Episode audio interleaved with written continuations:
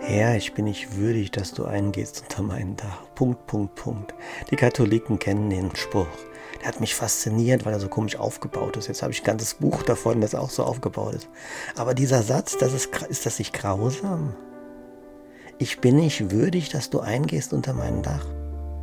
Und heute wiederholen wir 157. In seine Gegenwart möchte ich jetzt eingehen. Erstens, ich kann es entscheiden, ich muss es entscheiden. Und zweitens, wir sind bei Gott jederzeit willkommen. Jeder Gott weiß gar nicht, dass er nicht da sind.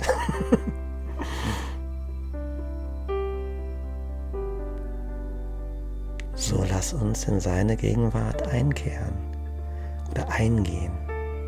Lass uns eingehen in sein, unter sein Dach.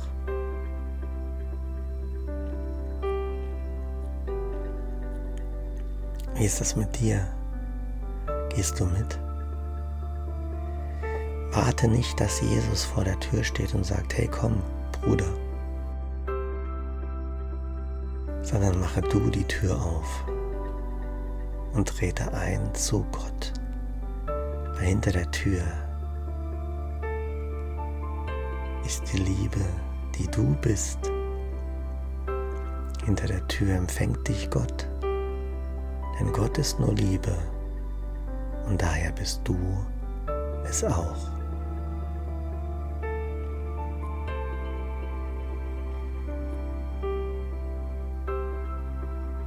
Ich wünsche dir eine wundervolle und friedvolle gute Nacht.